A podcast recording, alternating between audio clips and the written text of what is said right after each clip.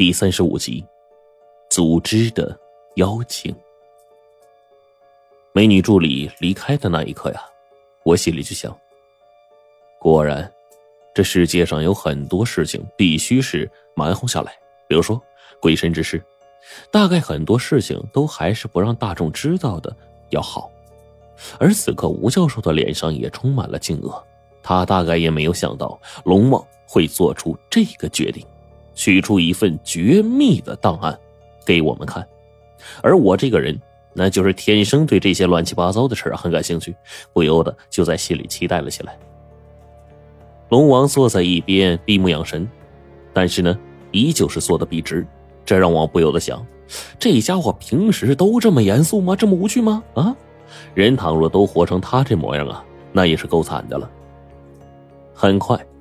高跟鞋敲击地板的声音逐渐的近了，那一份所谓的绝密档案被美女助理递给了龙王，然后经由他再递给我和吴教授。在这一刻，我便是有些失去了兴趣了。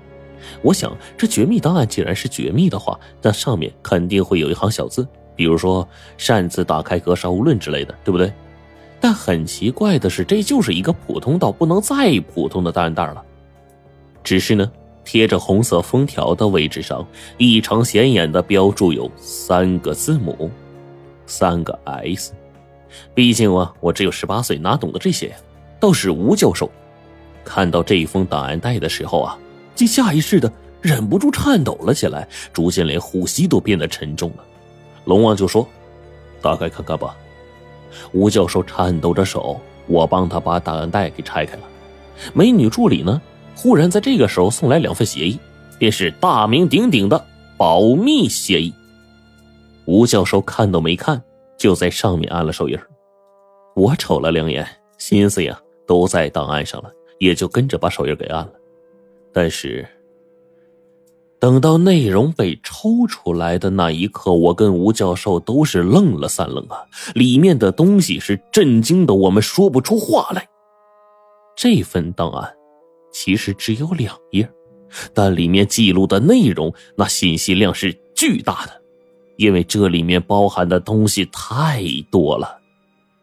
如果说道家所谓的阴曹地府只是另外一个世界的话，抽象的告诉你魂体方可以进去的话，那么这张纸则是清晰的表明了所有的地域方位、深度、估计面积等等等等等等等等。无数的猜想，当然，这上面的一切也都只是猜想，因为最后那个地方啊，没有人真正下去过。龙王见我呢，都看得差不多了，于是就张口解释起来。八三年的时候，中美的关系逐渐缓和，建交方面也就逐渐联系到一起了，包括一些商业运作、外交关系发展。当然，很多暗中的东西呢，也要一并合作解谜。就比如说。关于地壳探究的东西，西方的教士研究专家认为，西方的魔鬼来自于地狱，而中国的道教、佛教，甚至是一些外国其他宗教，都普遍认为存在着一个类似于地狱一样的存在。因而，他们有一个大胆的猜想，试图找到这个地方，或许这里将是那些魔鬼的巢穴。如果可以灭掉他们，当然。其实，在当时的大背景之下，经常出现一些令人匪夷所思的事件，所以双方很快达成共识。但是，请原谅，那些匪夷所思的事情，我无法为你们一一举例了。但是，在此之上，还有另一项任务可以一并进行：打穿地底、探究地狱的同时，双方可以深度合作，挖掘地心、研究地质，甚至是深层发掘地底矿物。可以说。这是当时一个双方合作、共同探究、共赢的机会。我跟吴教授点了点头，静静的听着龙王接下来的正题。龙王接下来说：“双方都派各自专家到达彼此的国度，而我们国内出现了三支中外混编的专家队伍，他们分别从四川的丰都、甘肃酒泉以及东北一处山脉附近挖掘。”在其他的两处地方，最后都因为种种原因放弃了，也并没有任何发现。但是呢，唯独有一个地方，我直接脱口而出：四川丰都。龙王点了点头，嗯，没错。你们道教将阳世的丰都城对应的正好是阴间的地府丰都的位置，所以呢，这是我们重点发掘的位置。你们也都看到文件了，这期间耗时四年，最终在丰都打入地底九千米之后，超级微声探测器探测到地底信号的声音，那声音。频率像极了传说中的锁链声与人和动物的哀嚎，甚至是皮鞭的劈打，油锅的炸油，很混乱。当时他们还录了音了。我点了点头，文件里所说的绝对不会有假，甚至听过的所有人都认为，那就是地狱里鬼犯们的哭嚎声，认为啊，那就是传说之中的地狱。但问题就在于，钻头到这里。再也打不进去了，也是因为呀，某些频频发生的怪事这件事情也就不得不在此终结。整个洞口呢，最后也都被填埋了。吴教授看完之后，脸上无比的欣喜啊，甚至有些过于激动，但是他似乎若有所思，在想些什么。龙王看到他这个模样，就说：“吴先生，您的儿时。”是中国鬼神学说研究的大家，尤其是在这方面事情考究的很是细致。您是他唯一还在世的学生，所以我告诉您这些，希望您能顺带着加入我们部门，为我们继续那些研究。吴教授的目光突然从暗淡无神变得重新闪烁起来，可是片刻间，他的眼神再次由明转暗，叹了口气说：“哎。”呀，东荡时期，恩师被逼致死，他的研究资料早就已经被抄没了呀。即使有心，我也无力呀。这一方面由我们负责，材料不消两天就能到达。关键是那里面很多的字符含义，只有您能懂。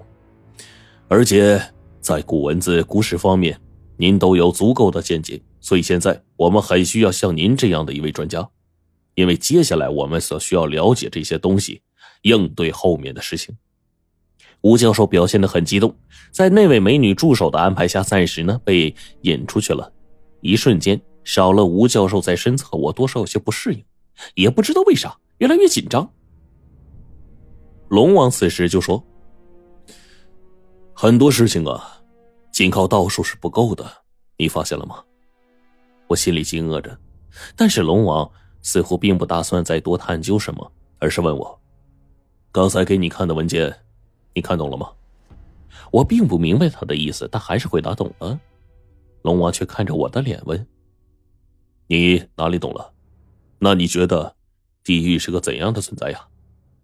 我想了想，回答他：“呃，死人灵魂的归宿和阳间相对，那是一个彻底属于鬼魅的世界。”就此而已吗？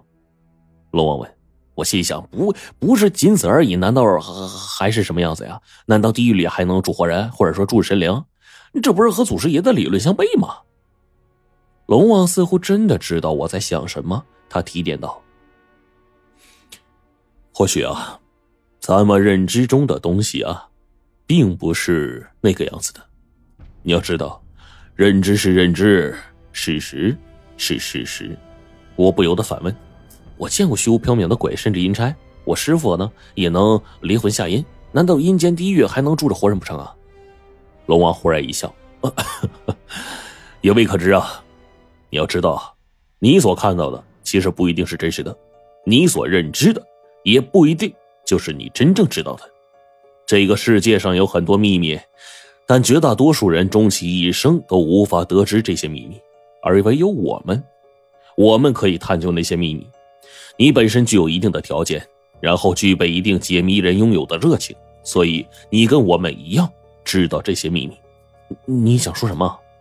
我直接问了出来。